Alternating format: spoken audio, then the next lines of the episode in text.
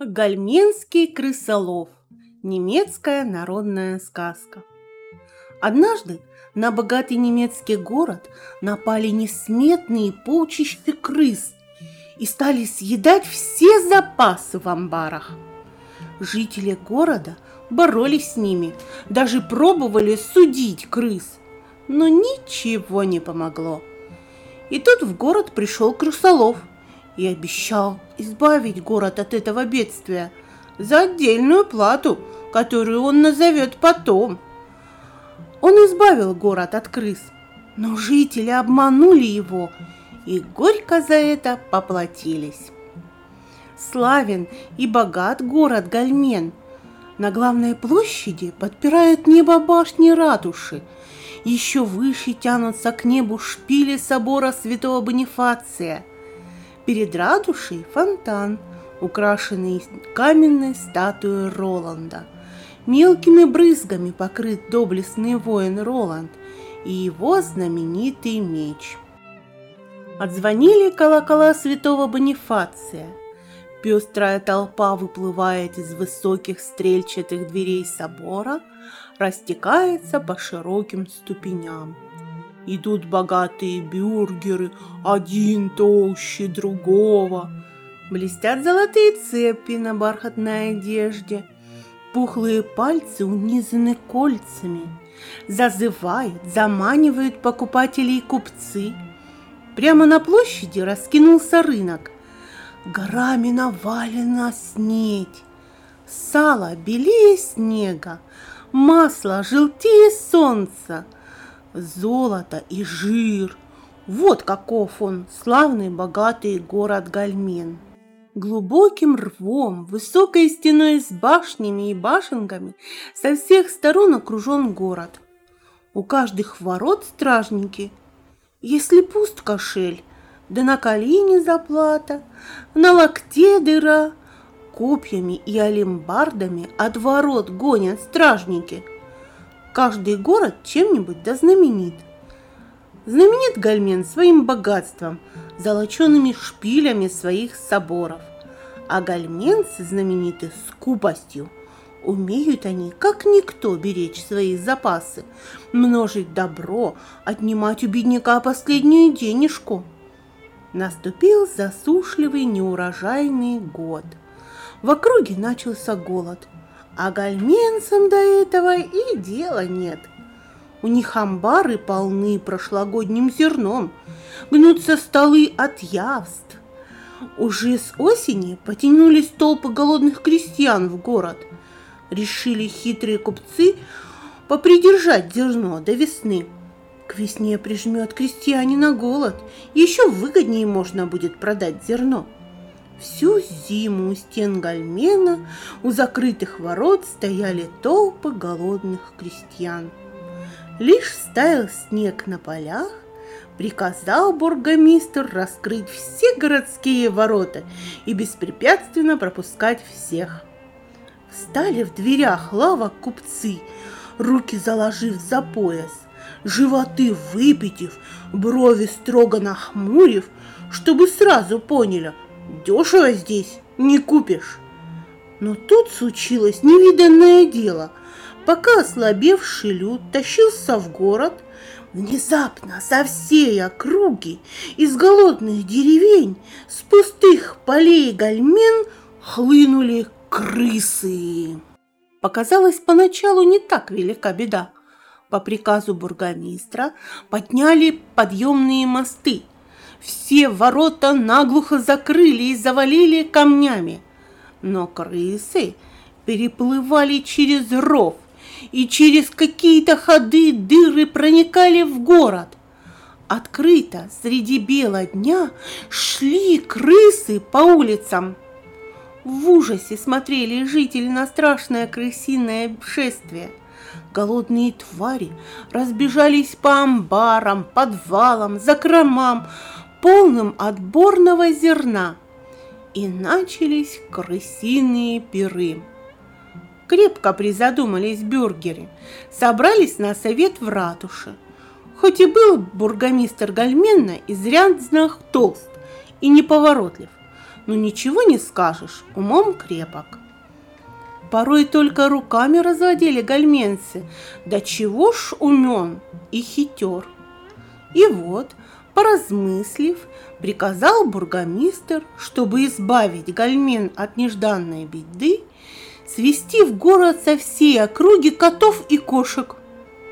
Скрипят телеги по дорогам в гальмен, на телегах наспех сколоченные деревянные клетки, а в клетках не откормленные гуси и утки на продажу, а коты и кошки. Всех мастей и пород, худые, голодные, въехали телеги на площадь перед ратушей. Стражники открыли клетки во все стороны, и побежали коты, серые, рыжие, черные, полосатые. С облегчением вздохнули бюргеры и, успокоившись, неспешно разошлись по домам. Но ничего из этой мудрой затеи не вышло. Коты испугались столь обильного угощения. В страхе бежали они от крысиных полчищ. Прятались кто куда. Забирались на островерхие черепичные крыши. Худой черный кот залез на кровлю собора святого Бонифация и мяукал там всю ночь напролет. На утро был вывешен приказ Котов город заманивать лаской и салом, а из города не выпускать ни одного. Ну куда там? Уж через три дня в Гальмине не осталось ни одного кота. Что ж, одно не помогло, надо придумать другое. Не сидеть же сложа руки, глядя, как гибнет добро. Любовно скопленное, сбереженное, столько рассчитанное – над гальменом плывет звон колоколов. Во всех церквях служат молебны от засилья крыс. На папертях монахи продают амулеты. Кто обзавелся таким амулетом, живи спокойно. Крыса не подойдет и на сто шагов. Но ничего не помогало. Ни молебны, ни амулеты – с утра на площади глашатые трубят в трубы, вызывают на суд крысиного короля. К городской ратуше стекается народ. Идут купцы со слугами и домочадцами, мастера со своими подмастерьями. Весь город собрался перед ратушей. Сегодня суд над крысами. Ждут, что прибудет в ратушу сам крысиный король. Говорят, пятнадцать голов у него и одно тело. На каждой голове искуснейшей работы золотая корона размером с лесной орех. В ратушу набилось столько народу, яблоку негде упасть. Один за другим вошли судьи и расселись под балдахином на золоченных креслах в черных бархатных мантиях, в черных шапочках, Лица у всех важные, строгие, неподкупные. Дрожи крысиный король и все его крысиные братья. Все ждали. На малейший звук, даже на шелест упавшие перчатки, разом все поворачивали головы. Не знали, откуда появится преступный король, из дверей, из темного угла или из-за судейского кресла. Ждали до вечера – от жары и духоты пожелтели лица судей, но крысиный король так и не явился. Делать нечего. Тут же за дверьми изловили большущую усатую крысу, посадили в железную клетку, а клетку поставили посередине стола. Крыса, пометавшись, затихла в покорной тоске, забилась в угол – главный судья Каспар Геллер поднялся с места, вытер платком взмокшее лицо. Пять амбаров с зерном почистую разграбили у него крысы, опустошили все погреба. Долго, громовым голосом обличал крысиное племя судья Каспар Геллер протянув руку над клеткой с крысой, перечислял все преступления и злодеяния и козни проклятых крыс. После него встал судья Гангель Мун. Похожий на разжиревшую лису.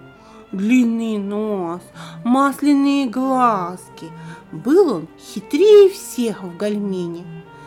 Все, чем владел, хранил в сундуках, обитых железом, недоступных крысиному зубу. И теперь смотрел он на всех лукаво, под сочувствием скрывая злорадство. «Ах, милостивейшие судьи!» — сказал Гангельмун голосом сладким и печальным. «Строгостью к виновным, милосердию безвинным должен прославить себя судья. Потому не следует забывать нам, что крысы тоже божьи твари. И к тому же не наделены они человеческим разумом но главный судья Каспар Геллер резко его оборвал. Замолчи, судья Гангельмун. Всем известно, что блохи, крысы, жабы и змеи сотворены дьяволом. Долго совещались судьи. Наконец Каспар Геллер встал и громким голосом огласил приговор. Мы, милостью Божией, судьи города Гамельна, повсеместно прославлены своей неподкупной честностью и справедливостью. Среди всех иных тягот, кои великим грузом лежат на наших плечах, озабочены мы также бесчинствами, учиненными в нашем городе, гальмене мерзкими тварями, носящими богопротивное имя крысы Мусратус. Мы, судьи города Гамельна, признаем их виновными в нарушении порядка и благочестия, а еще в воровстве и грабеже – также весьма нам прискорбно, что его величество крысиный король, нарушив наш строгий приказ, на суд не явился, что несомненно свидетельствует о его злонамерности, нечистой совести и низости душевной. Посему приказываем всем и повелеваем упомянутым крысам, а также королю всего крысиного племени к полудню завтрашнего дня – под страхом смертной казни покинуть наш славный город, а также все земли, принадлежащие ему. Дано в Гамельне 5 апреля 1284 года. Потом крысу, подпалив ей хвост, отпустили, чтобы передала всему своему роду строгий приказ Гальменского суда. Крыса мелькнула черной молнией и пропала – и все опять, успокоившись, разошлись по домам. На другой день с утра нет и нет, да и подходили к окнам жители, ждали, что двинутся крысы вон из города. Но только напрасно ждали. Солнце стало уже клониться к закату, а проклятое племя и не думало исполнять судебный приговор. А тут вдруг пронеслась страшная весть неслыханное дело. В ночь, как состоялся суд, сожрали крысы у главного судьи Каспара Геллера судейскую мантию и шапочку в придачу. От такой наглости все только рты пооткрывали. Быть беде. И в самом деле Крыс в гальмене все пребывало и пребывало. По ночам во многих окнах мелькали свечи. Догорит одна свеча, от огарка зажигали другую. И так до утра. Сидели бюргеры на высоких пуховиках, не решаясь спустить ноги с постели. Уже никого не боясь, шныряли крысы повсюду – привлеченные ароматом жаркого, пробирались на кухне, выглядывали из углов, поводя носами, принюхиваясь, чем же тут пахнет. Прыгали на столы, прямо с блюд норовились утащить лучший кусок. Добирались даже до окоровков и колбас, подвешенных к потолку. Чего не хватишься, все сожрали проклятые и уже в двери многих домов костлявым пальцем постучал голод. А тут еще приснился бургомистру страшный сон, будто выгнали крысы из домов прежних хозяев. Он, почтенный бургомистр города Гальмена, бредет с нищенской сумой. За ним жена, дети, Робко постучал в дверь своего дома. Дверь распахнулась, а на пороге крыса в человеческий рост, а на груди золотая бургомистрова цепь. Махнула лапой, набросились на них другие крысы, все в шлемах с алимбардами. «Вон отсюда, нищие галартранцы!» На утро собрался в ратуше бургомистр со своими советниками, рассказал свой сон. С тревогой переглянулись бюргеры. Хоть и были бюргеры один скупей другого, но тут решили ничего не жалеть, лишь бы избавить город от страшной напасти. По всем улицам Гальмена прошли глашатай – Шли они, нарушив строй и порядок, сбившись в кучу друг к другу поближе. Город как вымер. На пустынных площадях, на пустынных улицах, на мостах в полной тишине странно и зловеще звучали трубы и голоса глашатаев. Кто избавит славный город Гальмен от крыс получит от магистра столько золота, сколько сможет унести. Но прошло три дня, а в ратушу так никто и не явился. На четвертый день колокол снова собрал всех бюргеров в ратушу. Бургомистр долго тряс рукавами, подбирал края плаща, не забралась ли туда крыса.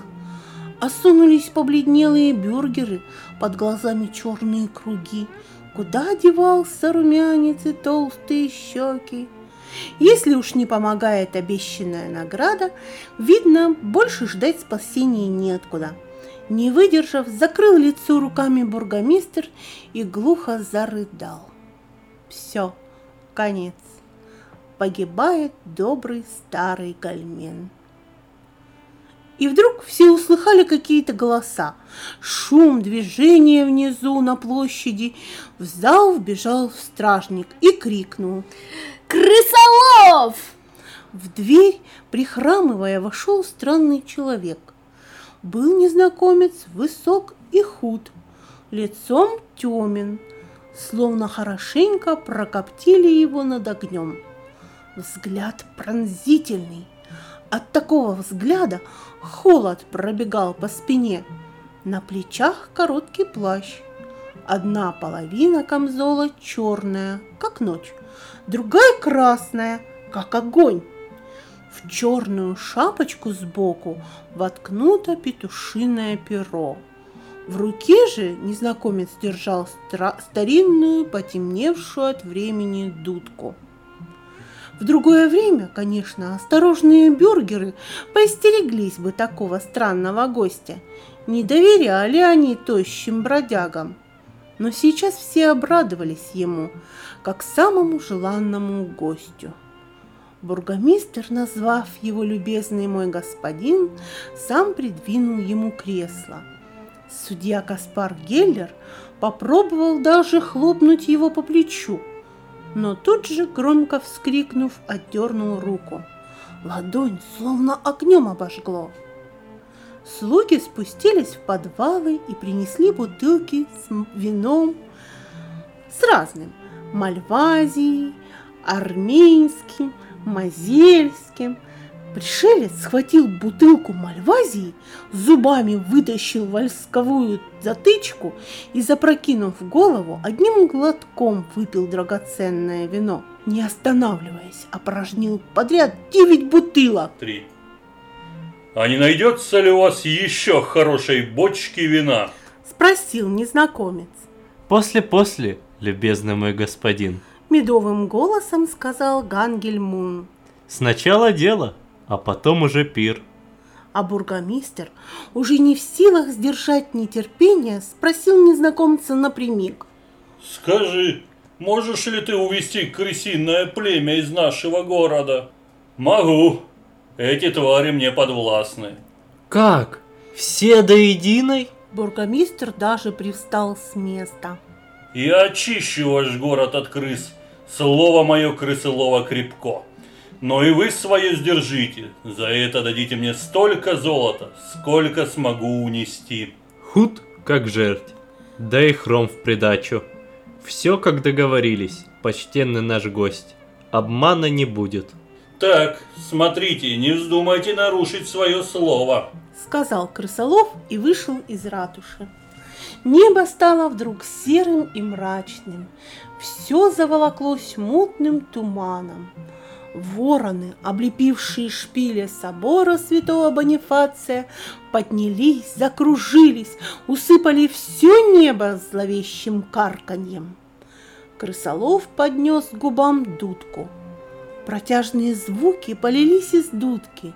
Слышался в этих звуках щекочущий шорох зерна, струйкой текущего из прорехи в мешке – веселое щелканье масла на сковороде, хруст сухаря под острыми зубами.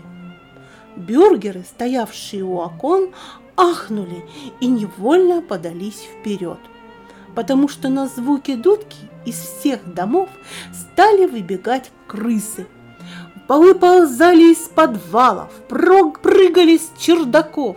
Крысы окружили крысолова со всех сторон – а тот равнодушно пошел, прихрамывая. И все до одной крысы побежали вслед за ним. Стоило только умолкнуть дудки, как все несметное крысиное полчище останавливалось. Но опять начинала дудка петь, и снова крысы покорно устремлялись вслед за крысоловом. Из улочки в улочку шел крысолов – Крыс становилось все больше и больше. Выглядывали из окон мясники, колбасники, сапожники, золотых дел мастера, ухмылялись. Что не говори, а приятно смотреть вслед уходящей беде. Трактирщик Иоанн Бранд встал в дверях трактира. Крысы так и хлынули из дверей, чуть не сбили толстяка с ног.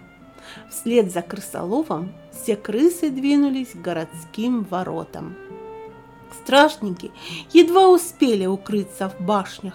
Крысы вышли из города и черные ленты растянулись по дороге. Последние, отставшие, перебегали через подъемный мост и вдогонку за крысоловом. Все заволоклось пылью. Несколько раз мелькнул черный плащ крысолова, рука с дудкой – и петушиное перо. Удаляясь все тише и тише, звучала дудка. Через час прибежали в город пастухи и, перебивая друг друга, рассказали. Крысолов вышел на берег реки Везер, прыгнул в лодочку, которая, покачиваясь, тут же у берега. Не переставая играть на дудке, выплыл крысолов на середину везера. Крысы бросились в воду и поплыли за ним. И плыли, и плыли, пока до тех пор не утонули все до одной. А было их такое множество, что из берегов вышел могучий везер. Ликует освобожденный от крыс город. Радостно звучат колокола на всех соборах веселыми толпами идут по улицам горожане. Спасен славный Гемель, спасен богатый Гемель. В ратуше слуги разливают вино в серебряные кубки. Сейчас не грех и выпить. Вдруг из-за угла появился крысолов и пошел через площадь прямо к ратуше. Все так же была у него в руках дудка. Только одет он был иначе – в зеленом костюме охотника. Переглянулись бюргеры. Платить или нет? Жилистый крепок этот крысолов. Такой хоть и хром, а унесет всю казну. Крысолов вошел в ратушу. Никто и не поглядел в его сторону. Бургомистр отвернулся. Каспар Геллер уставился в окно. Но, видно, крысолова было не так-то легко смутить. С ухмылкой вытащил он из-за пазухи мешок. Показался этот мешок бюргером бездонным. И я свое слово сдержал. Теперь дело за вами. Как договорились, столько золота, сколько смогу унести. Милейший, Вот как? Ни кошель, ни суму, целый мешок золота? Крихихикнул судья Гангельмун и в притворном испуге выпучил глаза. Кто-то еще негромко засмеялся. Ай да хитрец Гангельмун! Вот как! Значит, надо повернуть дело. Золото было обещано в шутку, а бедняга, видно, совсем ума решился. Тут захохотали все. Бургомистр, советники, цеховые старейшины. мешок золота? Ха-ха-ха, целый мешок? А за что? За дурацкие песни? За дудку? Уморил. Золото ему подавай. А не хочешь ли пинка? Долго смеялись бюргеры, а странный пришелец молча стоял. И какая-то злобная радость проступала у него на лице. Добро бы просил, требовал обещанное нет. Молчал. Хитрец Гангельмун с опаской, косясь на крысолова, наклонился к уху бургомистра. Может отсыпать ему горсть золота? Так, немного для виду. А потом обложить податью людей победнее, кто вовсе не пострадал от крыс, потому что и так ничем не владел. Но бургомистр от него отмахнулся, откашлялся и голосом важным, поотически ласковым сказал. Дело сделано. Надо, как обещано, расплатиться по трудам и плата. Кошель серебра и выход из города через любые ворота. А незнакомец тут же показал себя полным невежей. Кошелька не взял и даже не поклонившись, повернулся спиной и вышел из зала. После него осталось слабое облачко серого дыма. Тут уж совсем развеселились бюргеры. Славно вышло. Разом избавились и от крыс, и от крысолова. Громко звонят колокола святого Бонифация. Все бюргеры с женами и слугами отправились в собор к воскресной обедне. И никто из них не слышит, что снова на площади запела дудка. Можно, можно, можно! Сегодня все можно! Я поведу вас в зеленые рощи, на медовые заливные луга, босиком по лужам, зарыться в сено. Можно, можно, можно! Топот маленьких башмаков по деревянным лестницам, по каменным ступеням. Из всех дверей выбегают дети, бросив игру, бросив прялку, на бегу подтягивая чулки. Дети бегут за крысоловом, жадно ловя звуки дудки. Из каждого дома дети, на каждой улице дети. Падают, разбивают коленки, потрут, подуют и бегут дальше, веселые, с липкими пальцами, а за щекой сласти, в кулаке горсть орехов. Дети – это сокровище Гальмена. По улице бежит дочь бургомистра Марта. Розовое платье раздувает ветер, а одна нога не обута, только один башмачок натянула в спешке. Вот уже городские ворота. Дети стопотом пробежали по подъемному мосту, а крысолов уводит их по дороге мимо верстовских холмов все дальше и дальше. Шли годы. Однажды забрел в осиротевший гальмин слепой странник. За несколько медных монет пустил его трактирщик погреться у теплого очага. Слышал слепой, как стучат о деревянный стол кружки с пивом, и кто-то сказал. Откуда ты пришел, старик?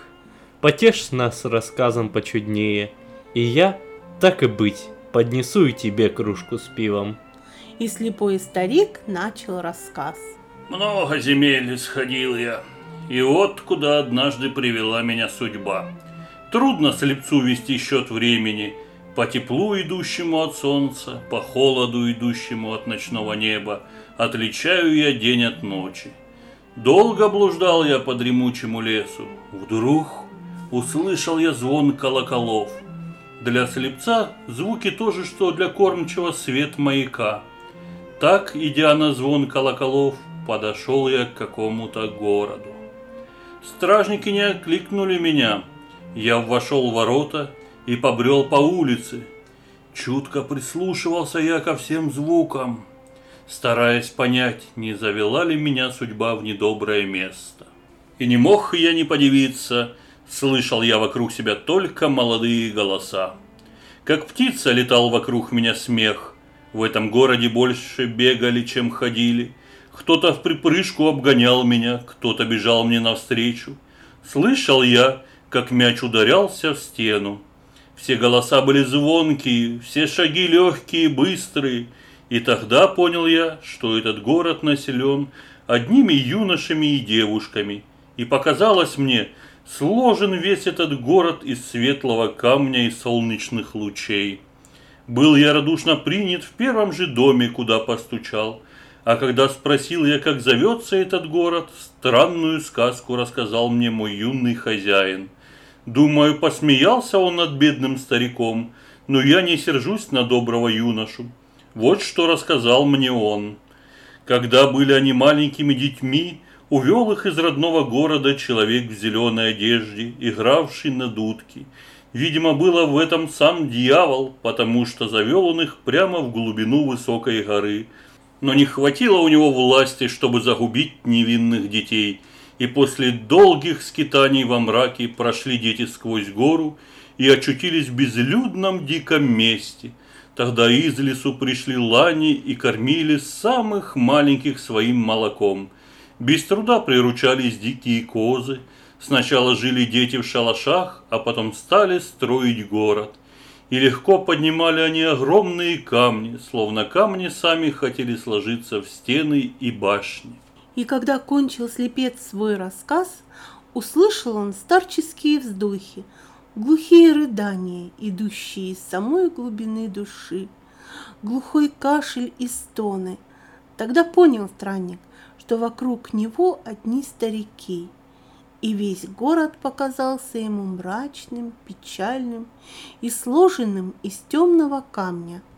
В волнении, прерывающимися от слез голосами, стали спрашивать старики. Но где же, где же, в какой стороне лежит тот юный светлый город? Но ничего не мог им сказать нищий, слепой странник.